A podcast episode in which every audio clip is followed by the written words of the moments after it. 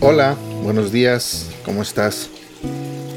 Hoy hablaremos de un tema titulado Mantén tu integridad. La Biblia dice en el libro de Proverbios capítulo 10 versículo 9, Quien se conduce con integridad anda seguro, quien anda en malos pasos será descubierto. La prueba de integridad es que tu vida privada y tu vida pública coincidan, tu corazón y tus acciones yendo en dirección correcta. Pregúntate, me gustaría que todos sepan sobre esta decisión que estoy tomando.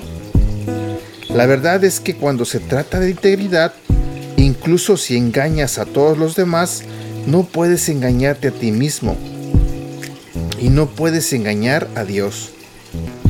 A veces tienes la tentación de hacer lo incorrecto y este pensamiento te viene a la mente.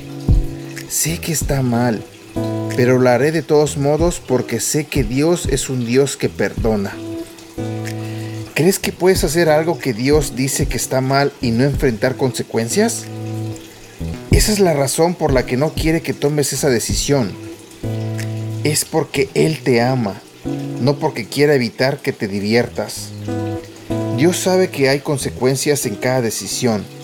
Él sabe que las malas decisiones dejan cicatrices en tu vida. Él quiere algo mejor para ti. ¿Significa esto que Dios no te perdona por las cosas incorrectas que haces? Por supuesto que te perdona. Es un Dios perdonador y amable. Pero el perdón no te libera de las consecuencias que derivan de las malas decisiones. Puedes ser perdonado y aún tener remordimientos. Puedes ser perdonado y aún enfrentar dolor puede ser perdonado y aún tener una relación arruinada. Este ha sido el devocional del día de hoy de Aprendiendo Juntos. Gracias por escucharnos y no olvides compartirlos con tu familia, amigos y tus seres queridos. Te recuerdo que estos devocionales los puedes escuchar a través de Apple Podcasts, Google Podcasts y Spotify. Y te invito a que nos sigas en nuestro canal de YouTube Devocionales Aprendiendo Juntos.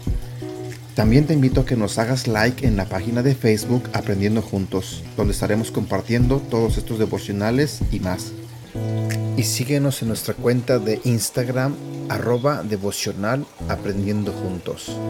Que tengas un buen día.